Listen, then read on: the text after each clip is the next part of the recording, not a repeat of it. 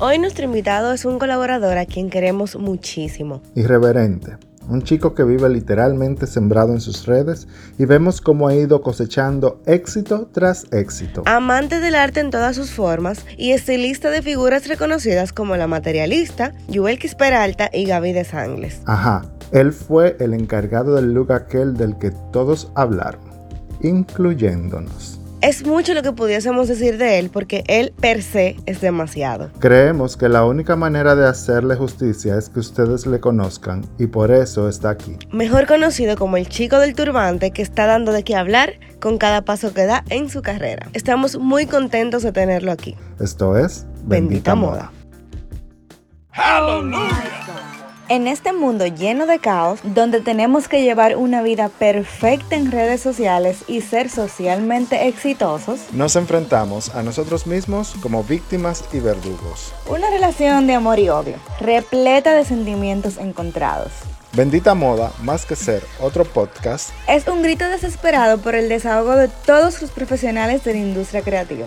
Celebraremos, lloraremos, creceremos. Evolucionaremos y viviremos una vida de desenfreno juntos. Yo soy Carlos de Moya Yo soy Yamilet M. Díaz. y estaremos conversando con expertos y amigos sobre temas que nos apasionan, otros que no tanto y algunos que son un desmadre regularmente. Bienvenidos a Bendita Moda.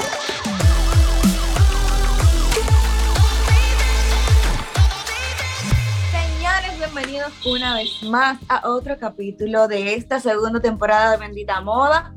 Eh, nuestro invitado del día de hoy, wow, nuestro invitado del día de hoy, qué decir, tantas cosas que decir. Eh, tengo una conexión muy bonita con él, nos conocemos no hace tanto, eh, pero Carlos sí tiene una relación un poco más eh, larga que con él que yo. Señores, un durazo. Bienvenido. Querido Josué y el chico Muchísimas gracias, muchísimas gracias, muchísimas gracias por la invitación. Suárez, Hola, ¿qué mira, tengo que decir que yo siempre dejo a Yamile que empiece porque ella es como es así como eufórica, eléctrica. Yo soy Yes, como más tranquilo. yes. Entonces, eh, básicamente, así es que debe empezar el podcast. Con Ok. yo explicando por qué siempre Yamile inicia. Ok. La gente va a decir, Carlos, hola. ¿cómo estás? Yamile, ¿cómo Bien, estás? bien, bien, bien. Qué felicidad estar aquí. Gracias por acompañarnos, Josuari. Mira, yo tengo una pregunta para ti porque el tema del estilismo en República Dominicana y en general, en un momento determinado de mi carrera, me causaba como amor y odio. Yo tenía como una relación de amor y odio con el estilismo, con los estilistas, por Una muchas relación razones. tóxica. Eh, no una relación tóxica, porque no creo que ni siquiera una relación, pero era como difícil. ¿Cuál es la disyuntiva entonces? No, yo eso en el transcurso de la conversación vamos a llegar a ella. Ok, No te preocupes. ok, ok, ok. Entonces, ¿qué decir? Bueno, Lo primero es, espérate, vamos a empezar por el inicio, porque hay gente que va a estar escuchando este episodio y no tienen una idea, un carajo, ¿De quién soy yo? ni de No. quién eres tú, ni de qué es el estilismo. Entonces vamos a empezar. ¿Por qué es el estilismo de moda?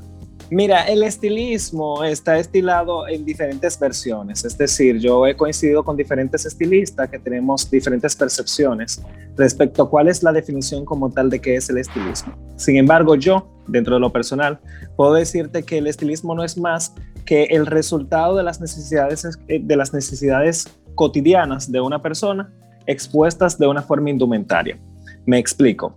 Yo soy de los que entiendo de que las personas tendemos a responder con la ropa de forma inconsciente según nuestras necesidades.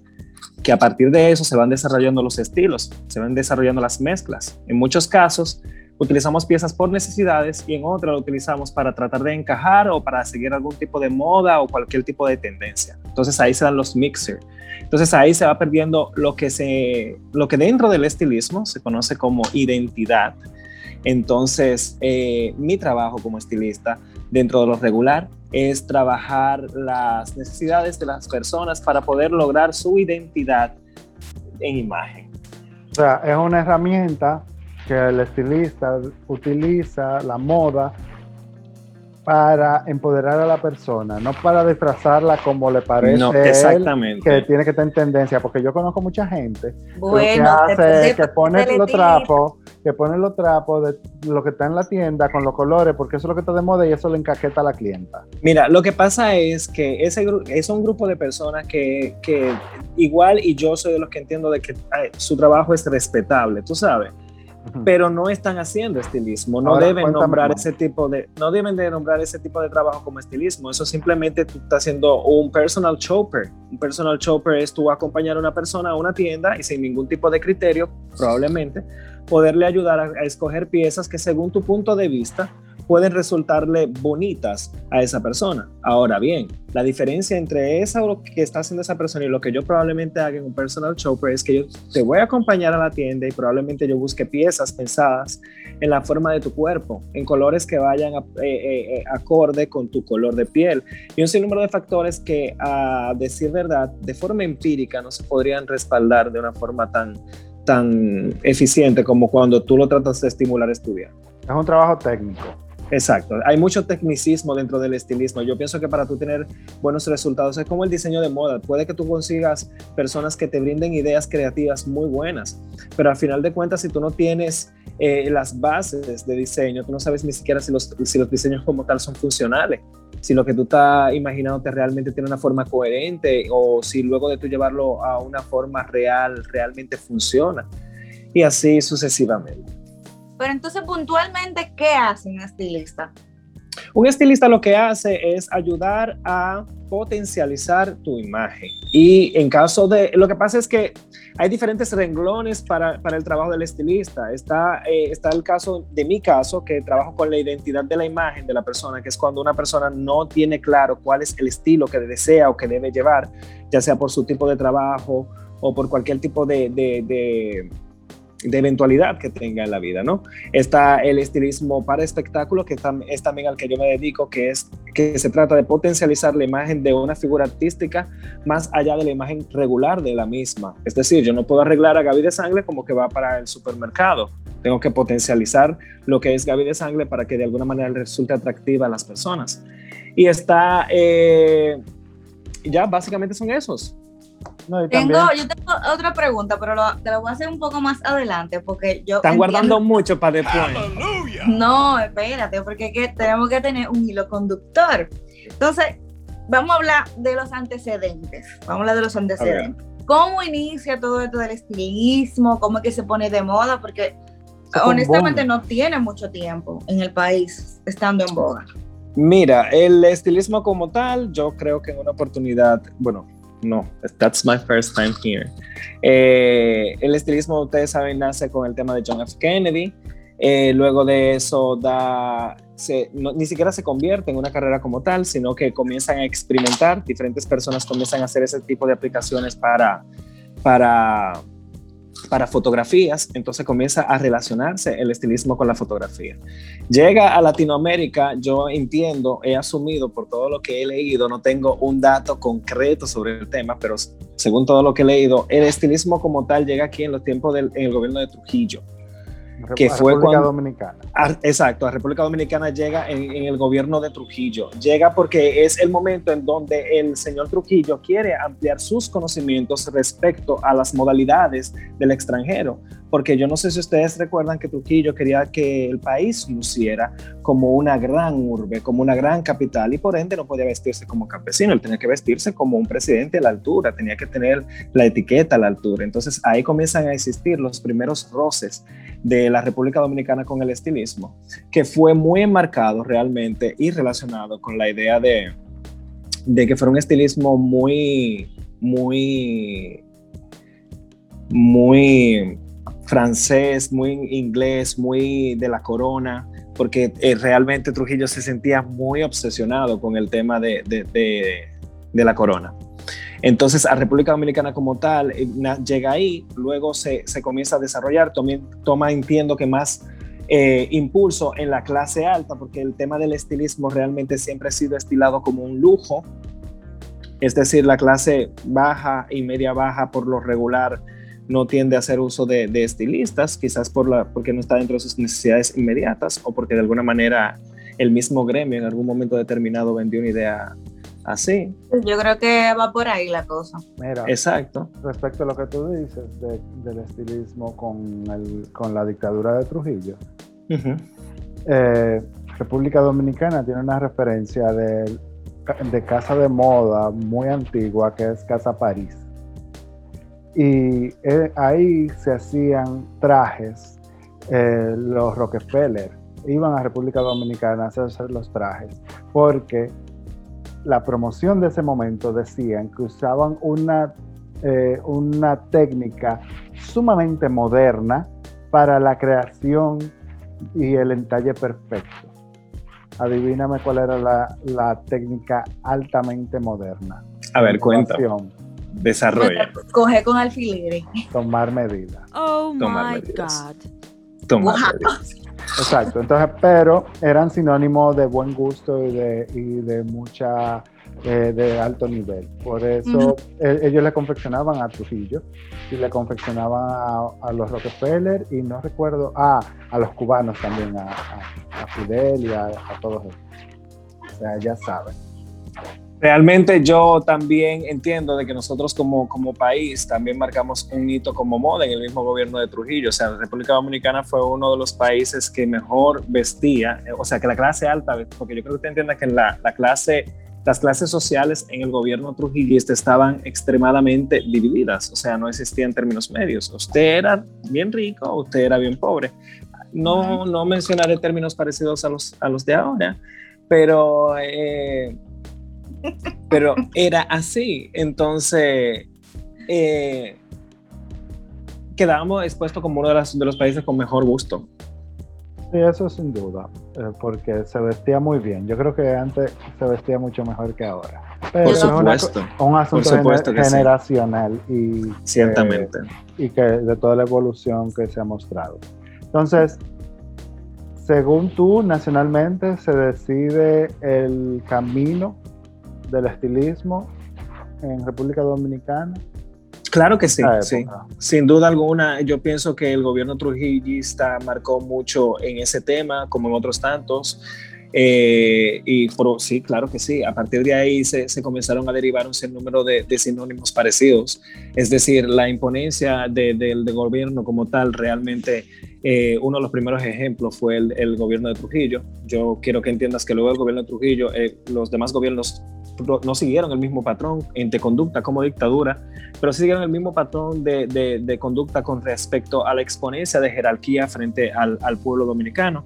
Entonces yo siento que a partir de eso, eso suscitaba la necesidad de, de ciertos factores que de alguna manera siempre han estado relacionados con el estilismo, el abolengo, la jerarquía misma que te acabo de exponer, que, que ellos eh, regularmente tendían a exponer, eh, estaba relacionada con, con eso. Y yo pienso que sí.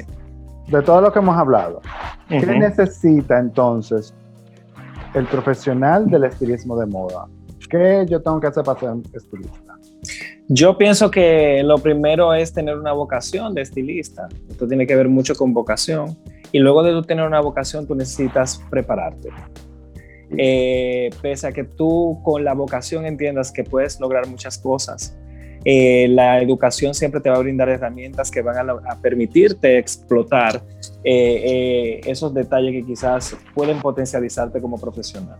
Entonces, yo me, me pongo tres trapos raros arriba y, y pongo en mi Instagram que yo soy estilista. Cuéntame de eso. Eso Ello como hay, tú- mi amor, ello hay varios. hay de todo.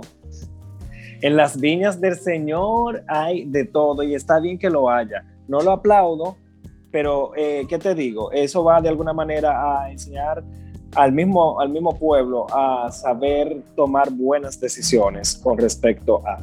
¿Por qué? Porque tú debes investigar. Ah, esto, lo, el tema del estilista es como tú ir al cirujano. sea, si usted- Exactamente. no si pudiste usted- poner un mejor ejemplo. Si usted va al cirujano y no investigó, los resultados que usted te reciba van a estar bien. No va a haber problema. Si usted no conoce también de estilismo, es que yo siempre voy a decirlo y se va a escuchar quizá un, po- un poquito osco y espero y, y no. Pero eh, la selección de un estilista tiene que ver mucho con la educación de la persona. sea, yo por eso nunca me he sentido mal cuando a mí alguien me rechaza y he tenido oportunidades en donde mi trabajo simplemente no ha sido eh, aplaudido.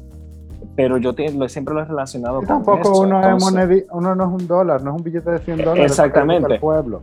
Yo entiendo que que el estilismo tiene que ver mucho con educación. Si tú no estás educado, tú puedes que haga muchas cosas que se parezcan a estilismo, pero no lo puedes definir como estilismo. Es que en cierta forma, la profesión del estilismo tiene mucho de la profesión del diseñador, en cierta forma. En, la, en, la, parte de atrás de la investigación, de hacer el research, el research de tú tener conocimiento global, o sea, de los antecedentes, de conocer el, qué está sucediendo actualmente en todos los aspectos de, de, la vida humana es importante para tu poder tener una elección adecuada para X o Y cliente, para X o Y ocasión. Eh, yo, yo pienso que, vuelvo y te reitero, el tú tener buen gusto, que es lo que sucede, eh, confunden mucho ese tema, el, el, el, hecho de yo decir, bueno, yo tengo un muy buen gusto o yo tengo una habilidad muy buena para crear looks para mí, eh, o soy gay, yo voy a ser estilista. Fue eso fue mí, eso fue un poco mí, pero yo seguí de no, largo. Pero, o sea, que no hay, estilista, no hay estilista estrella, varones, macho masculino, no. Mm, qué sexiste ese comentario. No, no, no sexista, sino que la verdad, porque tengo, o sea, hay casos también de que eh, por sencillamente tener una preferencia sexual y ponerse un tipo de vestimenta X que está a la moda, eh, ya dice que es estilista o se pone el título. Mira, yo, yo recuerdo, qué bueno, qué bueno que tú traes eso a, que, creo que se puede eh, relacionar. Tú sabes, cuando yo empecé a trabajar acá, yo encontré un estilo muy implantado de estilista. O sea, yo encontré un esquema amor fuerte ¿Cómo era ese esquema? era una cosa de producción, una cosa de producción que tú tenías que estar producido 24 horas del día con una chaqueta puesta, con unos zapatos de charol en pleno sol, eh, unos lentes, un avant-garde y un seguramente, o vestido completamente de una paca porque eres vintage, eh, un rola, una rola así, tú sabes. Y yo llegué y yo como que dije, pero ¿qué les pasa? ¡Aleluya! Entonces yo, yo decía, ¿qué les pasa? Decía, y los respeto a todos, tú sabes. Es como, como haber creado el personaje para, eh, para crear ese misterio en torno al personaje que se ve mucho en moda y en las artes. Tú sabes, quizás. Eso nace. Yo pienso que eso no es una cosa que se crea. Yo pienso que eso es algo que se va simplemente dando con el tiempo. Yo pienso que tampoco es, eh, eh, es algo como impositivo. Es algo como que es incluso hasta conductual. Tú, yo era unos esquemas fuertes Carlos. Pero una pregunta, pero una pregunta, ¿tú no entiendes que el cliente, cuando yo me quiero hacer, por ejemplo, una asesoría, tengo una actividad y quiero tener un estilismo cool? Tú no entiendes que en el, en el poder de, decisión, de decisión, déjame cómo te lo pongo, cómo te lo explico. Como que si yo tengo un estilista de, como estaba mencionando, como con esa producción, esos charoles, esa chaqueta, y tengo un estilista que va de t-shirt y jean, tú no entiendes que su look va a influir en la decisión que yo tome. Yo pienso que no. Yo pienso que no. Y lo, miro desde el punto de vista de estilista. O sea, el tema de la imagen es un tema que tiene mucho que ver con el comportamiento tuyo. Yo siempre lo voy a decir, la ropa es un ser muerto. Eh, que toma vida cuando tú como ser humano, como ente individual, con tus características individuales, eh, le das vida. Lo que probablemente a ti te resulte como, como algo eh, extremadamente dramático, a mí por, por regular puede resultar algo básico. Te lo voy a poner como un ejemplo muy simple, el tema mío del turbante yo ando con un turbante 24/7 en la, en la cabeza, pero probablemente si otra persona anduviera con el, mismo turbante que yo tengo, por ser un ser muerto que responde a las características individuales de cada uno, no le queda igual. Entonces pasa lo mismo en mi cabeza con el teacher y con, con, el tema de charol. Probablemente si yo me ponga el tema del charol que yo mencioné al principio, no responda de la misma manera que le responde a los muchachos. Por eso te dije también al principio que lo respetaba. Ahora bien, yo creo que eh, eh, esa idea de tú crear un excentrismo particular y venderlo y ir a la tienda a buscarlo, that's weird. Para mí, That's como estilista. Tú sabes, para mí es raro. eh, tomando en cuenta que, que cualquiera se pone el título en las redes sociales de lo que quiera hacer, porque yo puedo ser bioquímico ahora mismo. Yo Eh, soy de la NASA. Ajá, o sea, en República Dominicana hay lugares a donde yo puedo estudiar estilismo de moda.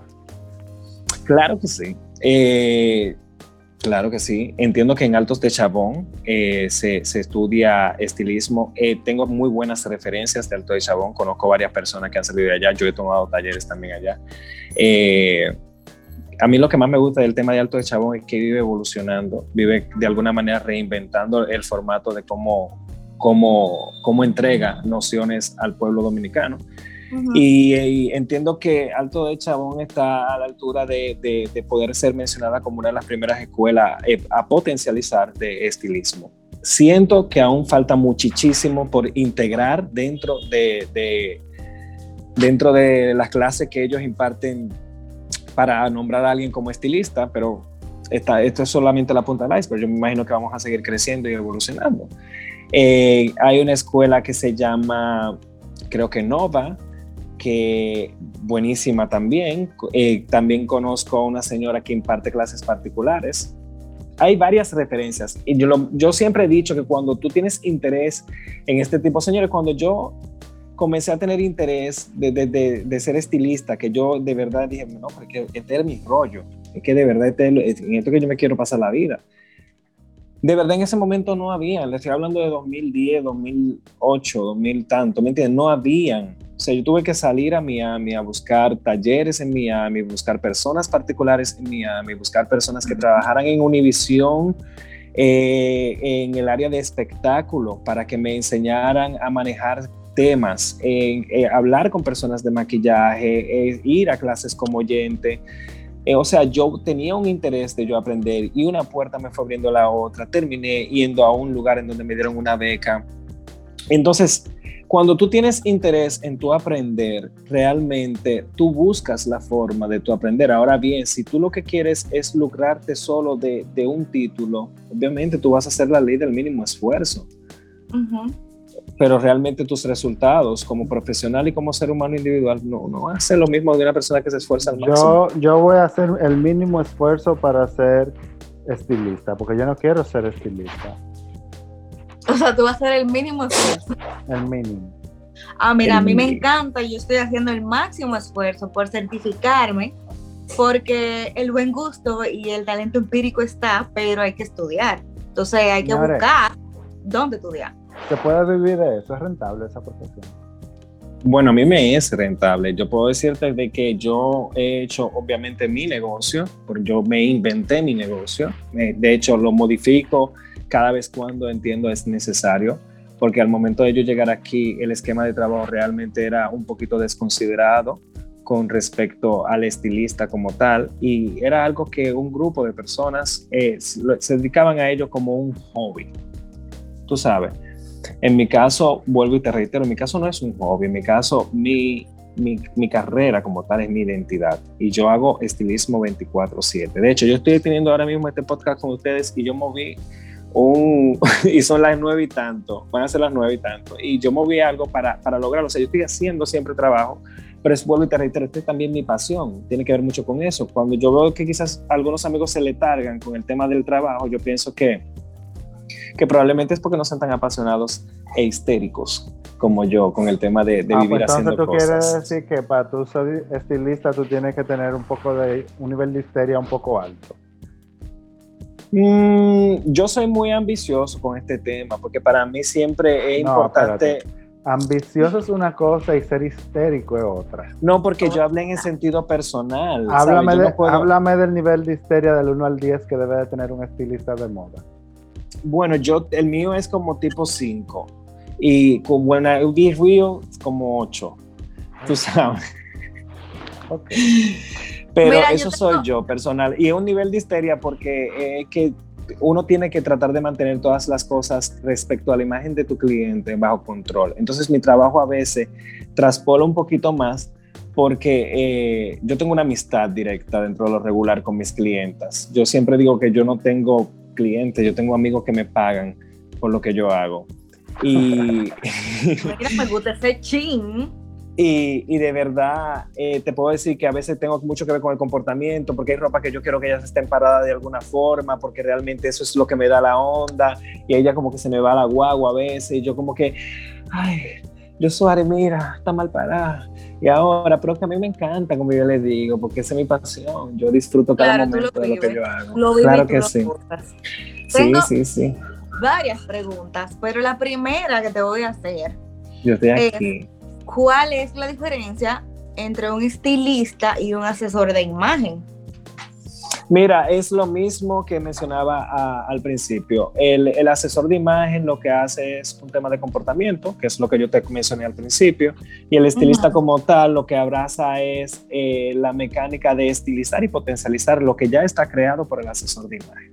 Ok, gracias. O sea, Es decir, puede ser antes de tú llegar a-. Exacto, antes de tú, antes de tú estilizar una persona, esa persona debió haber pasado por un proceso de asesoría de imagen, porque si tú no pasas a esa persona por un Ay, proceso Dios de mío, asesoría de imagen, no, es que es muy simple. Vamos a Se lo voy a poner, Carlos. vamos a ponerlo muy simple, Carlos. Mira, Mis amores, Eh, yo no paso a- de un t-shirt. Yo me pongo una camisa para grabar el podcast. ni yo tampoco, ni yo Porque tampoco, pero eso no es implica. Eso es no natural. implica. No, eso significa que Carlos es un pana casual.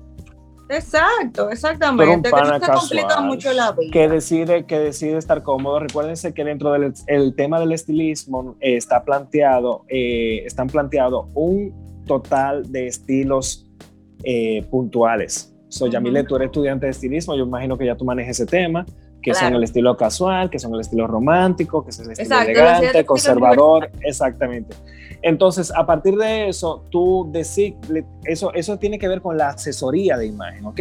Ujú. Esto no tiene que ver con el estilismo. Entonces ya tú pasaste a esa persona por un examen eh, psicológico, si tú eres de los estilistas que hacen un examen psicológico, por un- una, una entrevista, que hay, hay, hay, hay estilistas que simplemente basan sus estilismos en una entrevistas, otros eh, con relacionados a un estudio eh, puntual que se hace.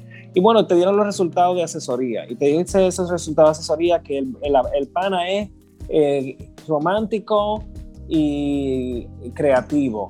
Y que sometimes es, es, es conservador, por poner cualquiera.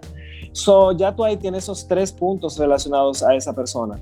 Entonces, ahora vamos a estilizar para lograr potencializar. Es decir, para esos tres estilos que podría él bien utilizar, hacerlo él. O sea, tú le des esos tres estilos y tú le dices a él, mira, tú tienes que coger ropa así, así, así, le enseña un par de fotos y él puede ir a una tienda y entonces lograr lo que tú le dijiste. Pero tú como estilista ahora vas a estilizar eso que, que la imagen de él responde. Entonces, con tu criterio, con tu gusto, porque ahí entonces entra el gusto tuyo, entonces tú estilizas estos tres estilos básicos a lo que responde la persona que, de la que te acabo de hablar. Nosotros Esa hemos- es la metodología que por lo particular yo tiendo a utilizar. Ok. Ok. Nosotros hemos conversado aquí sobre dónde tú puedes estudiar moda, eh, estilismo de moda, dónde, cómo manejar el cliente, cómo identificar, eh, entender el pasado para poder adaptar en el presente y en el futuro el estilo del cliente.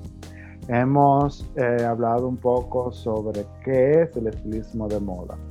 Tocamos además sobre la titulación fantasma de mucha gente y de que porque tú tengas estilo no significa que tú puedes ser estilista o que puedes ser asesor de imagen. Eh, que sería un punto eh, que voy a, a mencionar, que no sé si lo tienen ahí, pero vamos a ver. A mí me gustaría mencionarle a la gente un punto muy importante y es cómo reconocer a un estilista. ok. ¿Cómo? Claro. El- la única forma de usted reconocer a un estilista es certificando su trabajo. A usted le pueden llegar con un manubio de mentiras, pero lo que va a hablar siempre del trabajo del estilista es su trabajo. Entonces, usted que tiene que indagar, no es el trabajo que hizo el estilista, es lo que posteó en el Instagram. Usted no va a ir a postear su, foto, su peor foto, su peor trabajo. comience a investigar. Siempre hay formas de investigar. Asimismo como se investiga de un fotógrafo, así mismo como se investiga de un maquillista, así mismo como se investiga de alguien que peina, así mismo como se investiga de un buen diseñador, se investiga de un estilista. Hay muchísimas herramientas ahora mismo para usted poder validar el trabajo de estilista, diseñadores, maquilladores. Yo, yo siento de que ya estamos en una era en donde hacer una pregunta y no tener respuesta a ella realmente eh, no es lo más práctico. Tenemos la mano. Entonces, agregamos eso de la validación, de la certificación del trabajo del estilista. Entonces, tomando en cuenta todas estas variables, ¿cuál crees tú que es el futuro del estilismo de moda en República Dominicana? Mira, yo pienso que eh, vamos, vamos creciendo. Y yo, yo soy testigo de ello porque yo soy uno de los que, que de alguna manera se viene abriendo camino con esa oleada de, de, nuevos talentos.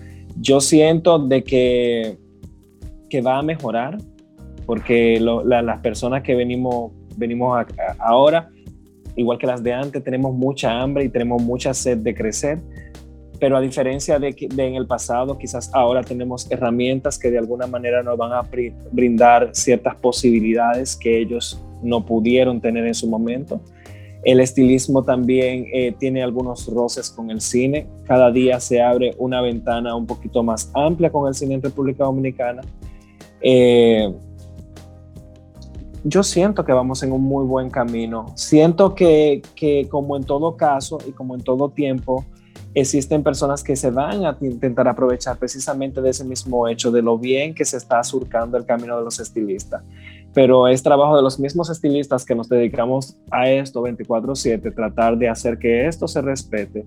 Y yo creo que en una ocasión lo mencioné, que muchas cosas puede que cambien el día de que se, que se creen gremios de, estilistas, se creen, se creen gremios de diseñadores, en donde realmente se pueda mantener un control eh, a mí me este encanta cuando la gente hace esos chistes. No, yo sé, porque el Monopoly, en la vida real, el Monopoly no lo va a dejar, tú sabes. Pero. Ay, Dios mío. Pero es una idea muy linda y como esto queda para la posteridad, me encantaría que en algún momento alguien lo escuchara y dijera qué romántico el pan. Muy bonito, muy bonito. Eh, una pregunta, yes. querido amigo. Señores, yo he hecho mueca en esto, como que no, no tan grande. No te preocupes, que eso lo sacamos en los memes. Claro que sí. Ya tú sabes, ahí va a haber mueca. Mira, Josuari, ¿tú entiendes que toda persona con un perfil público necesita tener un estilista en su equipo de trabajo?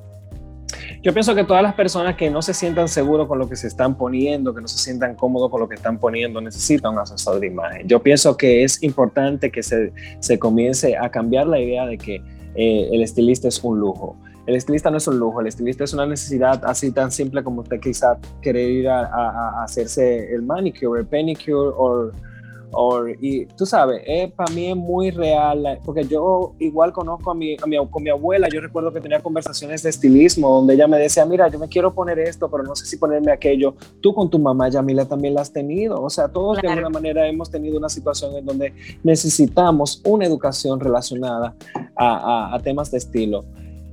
No pasa, pero yo entiendo de que es hora de que, de que quitemos esa idea de que solamente los profesionales, los de una imagen de perfil lo necesitan. No, esto es un negocio en donde todo el mundo necesita aprender un poquito porque todo el mundo merece verse súper bien. O sea, no solo los de perfil público, todo el mundo merece bien, Y entonces, como te pregunto una cosa, te pregunto la otra. Esta pregunta se la hacemos eh, prácticamente a todo el mundo eh, se le hemos hecho diseñadores, se le hemos hecho, bueno, a todo el que ha pasado por esto. Me asusta. Pero te gusta. Aquí estamos. ¿Tú entiendes que hay suficiente mercado para la ola de nuevos estilistas que están surgiendo? Hay suficiente gente en este país para la repartición de cuentas. Yo pienso que siempre es bueno, pero tan arrollado. ¿Cómo hace? Desglosa tu respuesta, que no entendemos. Yo pienso que es bueno que, que estén haciendo muchos estilistas, que, que vengan muchos muchachos jóvenes, pero eh, hay, va a haber un tema, porque la comunicación todos los días se reduce más en la República Dominicana. Vamos a ponerlo de esa forma. Los perfiles eh, eh, todos los días van en aumento, pero vamos a revisar cuáles son los perfiles que van en aumento de forma cotidiana en la República Dominicana. Y así sucesivamente. Sin embargo, no quiero ser aquel que coloque la montaña cuesta arriba. Y debo decirles, muchachos, que estén estudiando estilismo, lo importante no es con lo que ustedes se vayan a encontrar, prepárense metan libro y aguanten turno, que, que ese va, eso va. O sea, yo aguanté mi turno, Yamile va a aguantar su turno, y, es por respeto, es por respeto. Yo personalmente no tengo ningún problema de cuando yo llego a algún lugar y encuentro estilistas de, de la generación pasada y encuentro estilistas de, ¿Tú una sabes algo? ¿Tú sabes algo? Yo no estoy de acuerdo contigo. Porque, a ver, cuente. Porque eso de aguantar turno, Yo estoy de acuerdo en, en la parte de que hay que respetar, la Respetar. historia y demás. Exacto. Ahora exacto. A eso yo me, ref- me refiero. Vamos a ver. Ahora, ahora bien, de ahí yo sentarme a esperar turno. No, pero es que no, porque tú lo tienes que llevar a ese tema, o sea, a ese término, ¿no? No, Yo me no, refiero a aguantar no. turno con Pero lo respecto. dijiste tú. No, No. es que eso fue lo que, o sea, así fue que se entiende. O sea, Ah, bueno, no pues es verdad, gracias. no es verdad que yo me voy a hacer- me voy a preparar y voy a decir, ah, déjame, eh, yo voy a presentar una colección, pero ay, déjame esperar el año que viene, porque ahora déjame No, no, que los que se graduaron primero presenten. Bueno, No. qué bueno que tocaste esa fibra, porque realmente no era lo que yo hacía referencia. Y yo soy, yo mismo soy muestra de eso, señores. Yo tengo cuatro años trabajando. O sea, yo no es como que tengo siete años, diez años, ocho años. Y cuando yo llegué aquí, yo encontré mucha gente haciendo lo mismo que yo estoy haciendo y, y no he logrado la notoriedad que yo he logrado. O sea, y la he logrado porque no he dejado de josear ni un solo día, no he dejado de trabajar un solo día, no he dejado de tener hambre de hacer esto ni un solo día. Yo le puedo decir que en estos cuatro años yo he tomado vacaciones dos veces y han sido como por cuatro días. Y, y ha sido porque de verdad me, me exaspera el hecho de no, de no tener las cosas de la forma en como yo Te lo digo, te, lo, te, te hago esta aclaración porque yo mismo, cuando inicié en la moda, yo no esperé. O sea, yo vi a dónde estaban los principales diseñadores, qué era lo que hacían, y yo dije, yo tengo que estar ahí al lado de ellos. A mí me pasó exactamente lo mismo. Yo recuerdo que cuando yo terminé mi último, mi último viaje de, de estudio, yo llegué y yo dije, "Hey, yo no voy a dejar esto ni para mañana, ni para pasado mañana. Yo voy a ver cómo esto funciona Hoy. hoy. Y yo recuerdo que cada vez que yo presentaba mi esquema de trabajo, alguna de las figuras de aquí, ellos se quedaban mirándome como que, es que todo. ¿Y qué, Esto no se qué- qué ha sido lo más difícil que te ha pasado a ti en, en esta profesión? Lo más difícil, Sí, como que tú te mira, que tú casi te subes a la, a la torre más alta de República Dominicana y te tiras de cabeza. Ah, bueno, mira, a mí haciendo televisión en una oportunidad aquí, un, un di- un director y, y un productor tuvieron una ligera fijación con mi trabajo. Y bueno, me la hicieron como por cuatro días. Me la hicieron por cuatro días y yo estaba, yo no soy de, de hacer marcha atrás, yo no doy pasos atrás, yo soy un pana que, vuelvo y te digo, el hambre misma que yo tengo de, la- de hacer las cosas bien eh, me impide renunciar a algo relacionado a lo que yo hago. Y Pero yo, no todos los dineros se ganan, amigo. Amiga, amigo, mire, ese era un momento que cuando yo le entre en detalle en algún momento de esa historia, te va a entender que no había forma. Hay Y yo- situaciones en Hay la vida. situaciones. Y yo recuerdo que lo último que ya yo cansado, porque me lo hacía, o sea, yo cambiaba la figura hasta cuatro veces en un solo día, porque me decía, no, eso no me gusta. Y yo iba y la cambiaba. Me volvía y me decía, no, eso no me gusta. Y yo volví y la cambiaba y me decía, bueno, esto no está tan mal. Y bueno, ya el último día yo no estaba como en, ese, en esa tanda, en verdad. Me faltaban como dos shows más y yo, yo no estaba en esa tanda. Yo dije, yo no te voy a cambiar tanto. Y recuerdo que cuando llegué al set, él se rió porque ya lo tenía como un, un tema como de, de, de todos los días. Y me dijo, ¿sabes que eso que ella tiene puesto no me gusta? Y yo le dije, eh, hay un detalle muy importante. Me dice él, ¿qué, qué pasa? Le digo, yo, usted tiene un problema de contenido y producción que es mucho más importante que estilismo.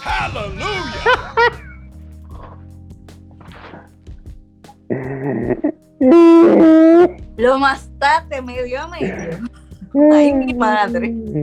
Y es hoy uno de los directores y productores con quien mejor me llevo y con quien, más respeto. Pero me hizo, me hizo mi dúo, me hizo mi dúo, me hizo mi dúo. Y luego, luego de eso me dijo, mira, eh, tú sabes que tú lo estabas haciendo. yo Y después plano". de eso te pusiste el turbante, mi amor. Y Después de ya, ya, ya, ya tenía, ya tenía el turbante, yo tenía el turbante, porque yo creo, yo ni siquiera sé por qué se fue en esa mala onda, nunca me ha respondido si tú supieras, yo lo he cuestionado como que, men, ¿por qué te fuiste en esa? Porque yo soy un pana que de verdad, yo soy muy easygoing. Y él me dijo, eh, no, me fui en esa, nunca me explicó, nunca me explicó. Ay, es que yo lo pico, mi amor. No, es que hay situaciones que de verdad no lo toman de una forma profesional, la toman de una manera personal. Eh, ¿Y qué te digo? Lo que hay que saber es, yo tengo un ping-pong en la mano, una raqueta. Mira, ya para finalizar, Josuari, de todo lo que hemos hablado aquí se resume en cultura general para poder desarrollarte en esta profesión y respeto y tolerancia también. Yes. ¿Qué sería lo que tú le dirías a esas personas que están pensando en dedicarse al estilismo de moda hoy? Mira, yo lo primero que le diría es que estudiar. Porque es que eso es lo que te va a separar de los que se están tomando atribuciones respecto al tema del estilismo sin, sin bases. O sea, lo único que va a poder respaldar tu trabajo que está relacionado con el arte es tú estudiar para que tenga coherencia, porque el arte no se explica. O sea, cuando tú cambias a alguien, si tú vistes a alguien y tú tienes que explicar por qué tú le pusiste ese algo a alguien, eso no está bien. Porque se supone que eso que tú formaste debe tener una lectura coherente. Entonces, para tú lograr eso, no se logra con buen gusto. Yo aplaudo a todos aquellos que de alguna manera se han abierto camino con su buen gusto. Pero yo en lo personal, a todo aquel que quiera dedicarse de, de esto en lleno, que quiera vivir de esto, que quiera de alguna manera abrirse camino con esto y de alguna manera llevarlo a otro level, eh, estudiando. El, ¿Tú llegaste a conocer al Saiyajin de la moda? ¿Eh? No, no, ese era uno como que criticaba, ¿no? Ah, pues tú lo conocías bien aquí. Me mandaron unos captures. Tú eras, eras el Saiyajin. No es que yo no soy de ese rollo, tú sabes que mi rola no es así. Ah, ah, ok. No. Era No me para saber que él es más era- papita que el sapo. Era para saber, porque como tú hiciste un comentario de que por el buen gusto, Ajá. eh, yo conozco muchos con buen gusto que salieron. Menciona nombre, vamos a No, mi amor, nombre. tú tampoco publicas nombre. Yo no, Yo no, pero yo podría. En caso de No, que no, tú no, no, no. motives. Bendita moda no es para eso. Ah, bueno, tú me dejas saber. Somos- Tú me dejas saber. Somos mejor que eso. Tú me dejas saber. Pero Yo te ellos puedo saben decir. quiénes son. Ellos saben, cuando ellos escuchen este episodio, porque lo van a escuchar, sabrán Sí. quiénes son. Son de los que- Bueno, a eso, a eso Son- mismo, a eso son- mismo que nos estamos refiriendo, yo debo decirle que se sigan esforzando, que estudien, que evolucionen, que, que sigan un margen y que no se pierdan, que no se desenfoquen, que lo peor del mundo es el desenfoque. Y buenas noches, Perú. Amar, básicamente, gracias. Sí, yo sé. Bueno, Josuari, muchísimas Señores, gracias. ¿qué, qué conversación tan jugosa hemos tenido. Yamile tiene un, óyeme, en esta temporada Yamile tiene un puesto de jugo porque toda Mi la amor, es conversación que- ha sido jugosa. Es que todas han sido como, como que tú le exprimes y sigues exprimiendo como una naranja. exprime, Está exprime, deliciosa. Bota jugo. Bota Eso jugo sí. esa naranja. Eso ha sido muy rico, re- señores. La conversación ha sido súper eh, agradable para mí. Muchísimas gracias. Como al principio les mencioné, valoro inmensamente que hayan tomado en cuenta mi opinión respecto al tema de estilismo. Para mí es muy importante saber que personas como ustedes realmente me prestan atención, prestan atención a lo que yo hago con tanto amor, eh, porque valga la redundancia, esto que yo hago eh, no lo hago solamente para mi cliente, yo lo hago con la intención de compartirlo también con ustedes.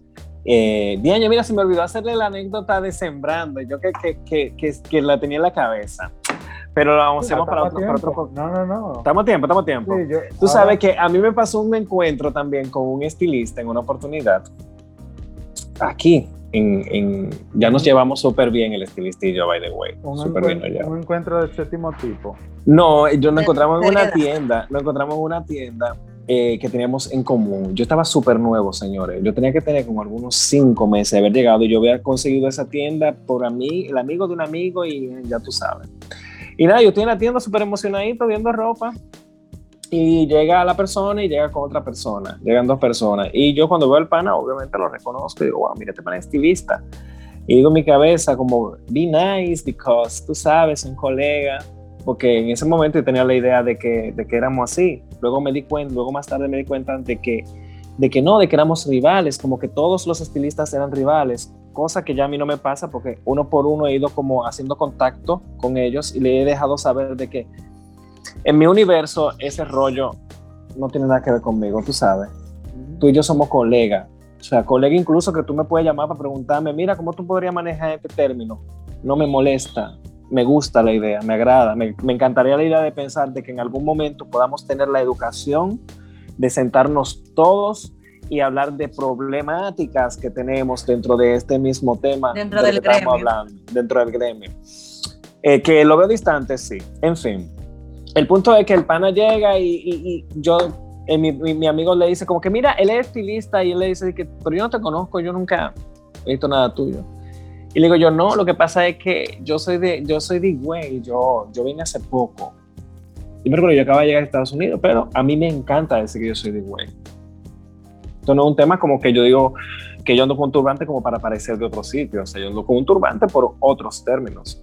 Pero yo amo decir que soy higüeyano, amo decir que soy dominicano, yo amo mis raíces. De hecho, todo lo que hago relacionado a mí con respecto a imagen tiene que ver con la etnia eh, y con levantar los valores culturales de mi país. O sea, yo lo amo. Y el pana me dice, ah, porque tú eres un campesino. Oh, no. y yo les voy a decir algo, yo no me sentí aludido en ese momento, ni nunca, porque yo realmente siempre he entendido que yo vengo de una parte rural del país, y güey es rural. Eh, y yo, yo le dije, sí, de hecho, en mi casa siembran. En mi casa siembran. Y me dice, ah, ok ok, nice. Yo le dije, bueno, a partir de ahora yo voy a sembrar. Y entonces por eso yo comencé a escribir Sembrando Ando. Y he sembrado tanto, señores. Ah, por eso es que tú pones todos tus stories, sembré. Sí, sí, sembré, sembrando ando, sembrando ando, sembrando ah, ando. no sabía que eso tenía una historia detrás. Sí, esa era mi historia. Oh. Esa es mi historia de sembrando ando, quería hacer A mí, a con mí me pasaba lo mismo al principio cuando yo decía que, que yo era de- soy de Mao y que yo llegué de Mao Y que tú amas a Mao. toda la vida. Claro. Toda ¿Cómo, vida. ¿Cómo vivir sin Mao? ¿Cómo vivir sin amar a Mao? Claro. Tonto aquel que no haya Amado a amado a Amado. Mao.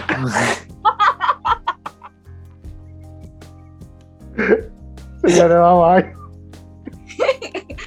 Bye bye. Qué placer, bendita moda.